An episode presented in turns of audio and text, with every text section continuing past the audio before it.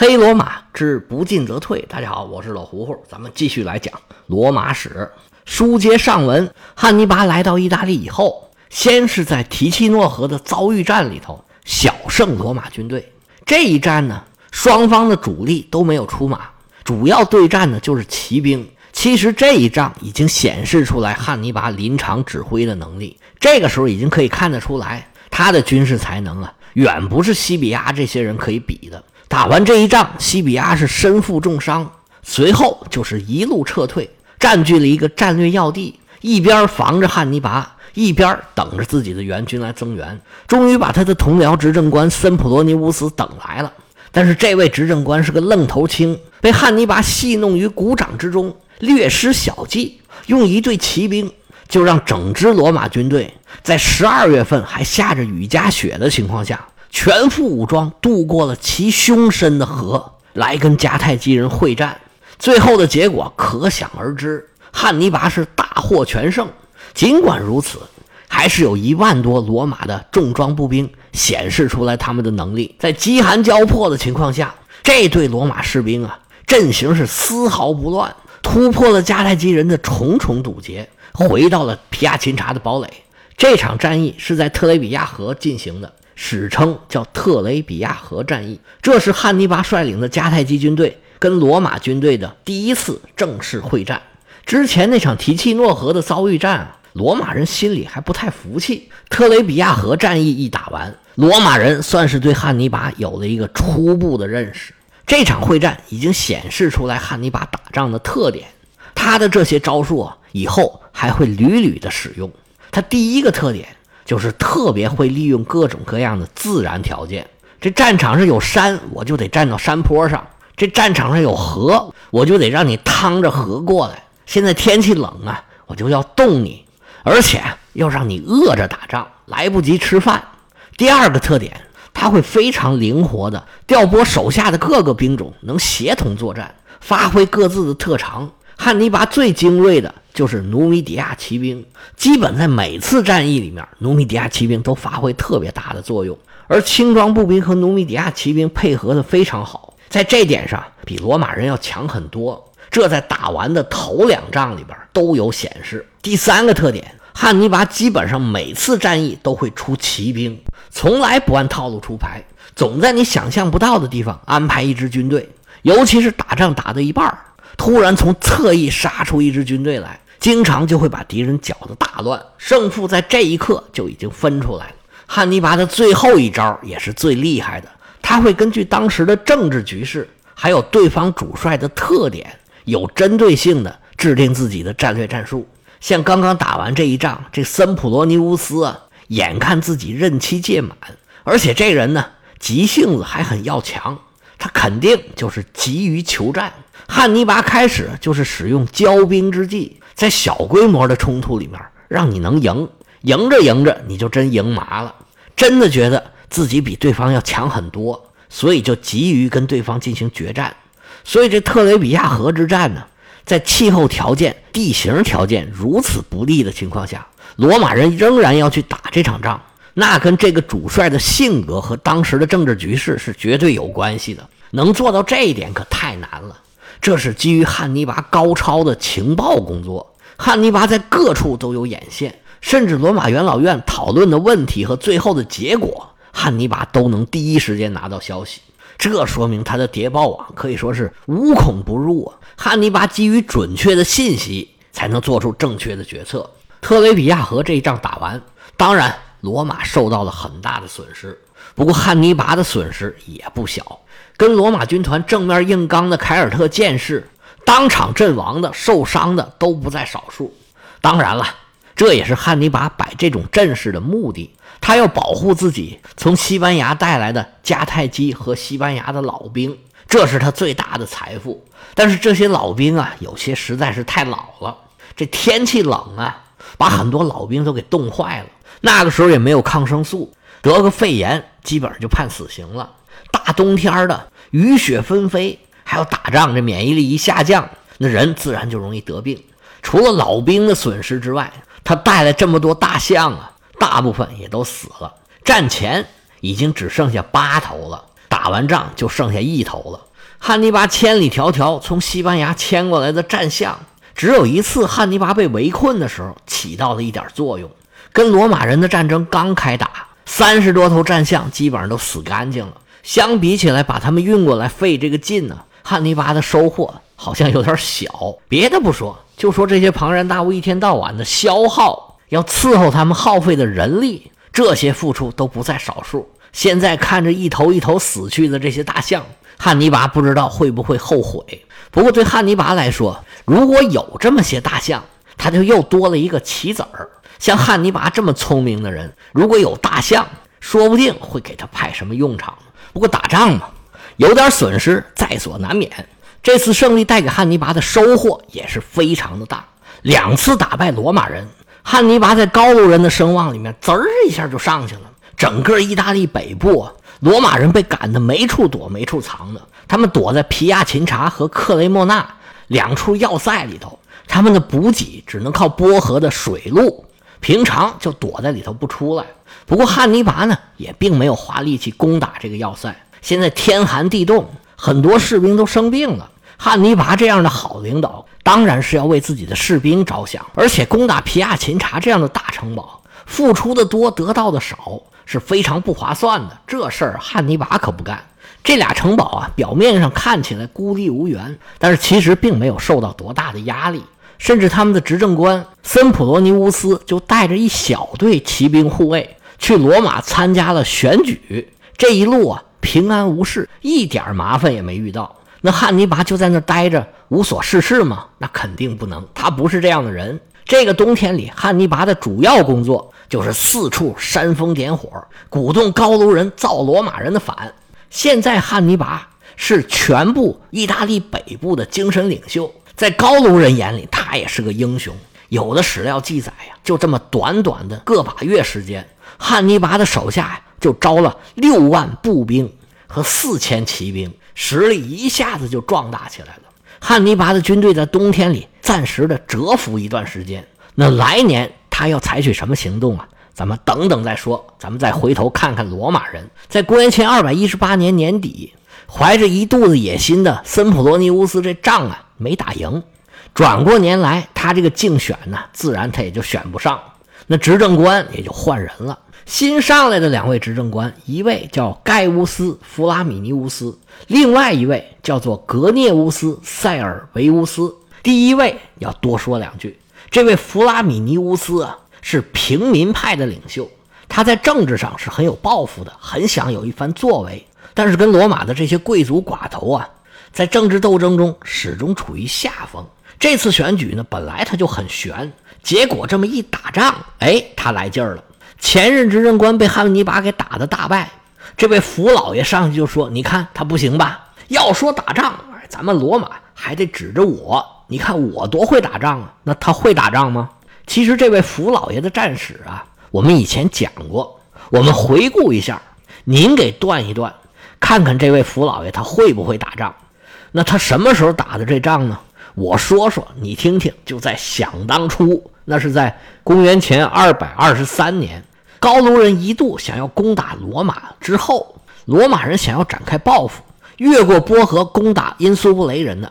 就是这位盖乌斯·弗拉米尼乌斯，他开始渡河的时候就差一点被对方给灭了，然后就说停战，把因苏布雷人给骗了，随后就进了高卢人盟友的地界，然后又出来攻打因苏布雷人，把因苏布雷人给气坏了，征集了五万的大军，想要跟罗马人拼命，结果就是这位福老爷指挥自己的罗马军团背河列阵，还割断了浮桥。切断了跟高卢盟友的联系。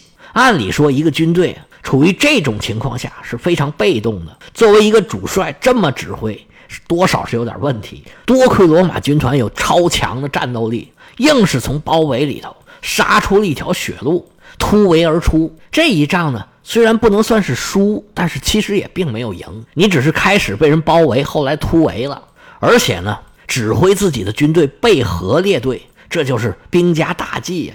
多亏罗马人的战斗力强，这就属于罗马士兵把罗马的指挥官给救了。但是就这么个案例，这位盖乌斯·弗拉米尼乌斯就把他当做自己是一个优秀将领的证明。结果你别说，哎，还真有人吃这一套，他还真就选上了，竞选成功，成了执政官。那周围自然有很多说好话的，说：“哎呀，老爷呀，您这个在战场上指挥若定，料事如神，罗马未来的安危就系于您一身了。以后您多辛苦吧。”那当官的自然呢，奉承的人就多。说着说着，这位福老爷他自己都信了，他觉得自己完全能跟汉尼拔掰掰手腕。那他能不能呢？那后文书自有交代。其实，在特雷比亚河战役之后。罗马的元老院并不是特别的恐慌，因为毕竟啊，离罗马还远着呢。他们只要守住交通要道，汉尼拔他就威胁不到罗马。当时罗马到北方有两条大道，东北大道是从罗马到里米尼，当时叫阿米里努姆，这条大道呢叫做弗拉米尼亚大道；西北边呢是从罗马到阿雷佐，当时叫阿雷提乌姆，这条大道呢叫卡萨亚大道。罗马的两个执政官各带两个军团，守住这两个大道的入口。咱们刚才说的这位弗拉米尼乌斯守在阿雷佐，另外一位执政官格涅乌斯塞尔维乌斯守在阿米里努姆。罗马人认为，只要把这几个交通要道守住了，那汉尼拔天大的本事他也翻不起什么大浪。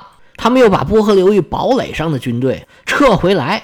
又派一部分人守住堡垒和亚平宁山脉的隘口，只要熬过这个冬天，来年一开春再重新集结到皮亚琴察，然后再对汉尼拔展开攻势。其实罗马这个策略啊，已经非常的完善了，方方面面考虑的也算是周全。如果按照罗马的计划顺利实施的话，其实就跟以前罗马打高卢人是一样的，罗马就使用自己既定的套路。把地方打下来，移民、修堡垒、修大道，几代人一过，高卢人就会和埃特鲁里亚人、什么萨莫奈人、萨宾人、什么沃尔西人，还有那些希腊殖民地的希腊人后裔一样，逐渐被罗马化。再想让这些人反抗罗马，那是不可能的了。就算汉尼拔怎么厉害，他跳不出意大利北部的话，罗马人通过一点一点的蚕食，最终汉尼拔也是很难打得过罗马。而且，就算是现在，汉尼拔的军队如果遇到罗马军团，双方这么硬碰硬、这么死磕的话，汉尼拔也没有胜算。所以，罗马就算在特雷比亚河输了一阵，但是那一万多人的重装步兵军团也表现出来罗马军团的实力。所以，罗马人的自信他不是没有理由的。不过，罗马人的对手可是汉尼拔。他可不是森普罗尼乌斯，打赢几场仗就觉得自己天下无敌了。汉尼拔既了解罗马人，也了解自己。他可以说啊，比罗马人更加了解罗马人，也非常明白，就算是打赢了特雷比亚河一战，就算是加了六万的高卢战士，就算是他有再大的聪明才智，他目前的实力啊，也比罗马差得很远。这个差距不在于罗马的一城一池。而是罗马背靠着一个非常稳固的政治联盟，这个联盟对罗马非常信任，而且呢，也能在罗马困难的时候不遗余力的对罗马提供援助。而汉尼拔这边，他回头看了看自己的这些高卢人的同盟，他怎么看怎么觉得这些人脸上啊那些刺青刺的就是三个字儿不靠谱。他来到意大利几个月，通过跟这些部落的交往啊，他已经有一定的体会了。他第一仗提契诺河那仗打赢了，马上就有不少高卢人归附过来，又是提供粮食啊，又是提供兵员。但是西比亚退守之后，汉尼拔好像攻不过去了，没几天，这些部落就开始联系罗马人，所以才有了特雷比亚河前面的那个引子，也就是汉尼拔去派人扫荡这些投靠罗马人的村庄，这就让汉尼拔更加深了印象了。这些高卢人呢？不太靠得住，而且在特雷比亚河之战呢，汉尼拔终于算是正面的见识了罗马军团。这个重装步兵确实厉害，身陷重围的时候纹丝不乱，令行禁止，是又团结又坚韧，又勇敢又无私。到了战场上，又能非常聪明的施展各种各样的战术，真要拼命的时候都不怕死。汉尼拔是边看边嘬牙花子，感觉罗马军团太厉害了，而且罗马军团的。装备水平、战术水平、训练水平，迦太基人都比不了，所以他在意大利北部等着罗马军团呢，那就是等死。虽然汉尼拔自己是军事天才，但是按照罗马人的方式打，你的天才就发挥不出来了，最多让罗马人多费点劲而已。所以汉尼拔的眼光并没有局限于意大利的北部，如果把高卢人的地区作为基地，就会被高卢人陷死。他得开辟新的战场，把战火烧到意大利去，而不是待在意大利的北部替高卢人看家。基于汉尼拔对罗马的了解，他知道罗马的力量来源于什么地方。罗马人最大的力量来源就是他的同盟。罗马的同盟遍及整个意大利。如果不能破坏罗马的同盟，最后让这个同盟瓦解，汉尼拔是一点机会都没有。而他也知道，他们这支军队最大的王牌是什么？那就是他的军事天才。所以汉尼拔制定了两个原则：首先，他要把战火烧到意大利的每一块地方，采取游击作战，在罗马人的眼皮子底下来折磨他的这些联盟。你罗马人来不来救援？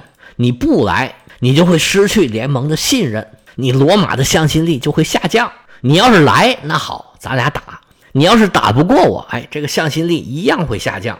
长此以往，你这个联盟啊就瓦解了，罗马的威信就没有了。第二个原则。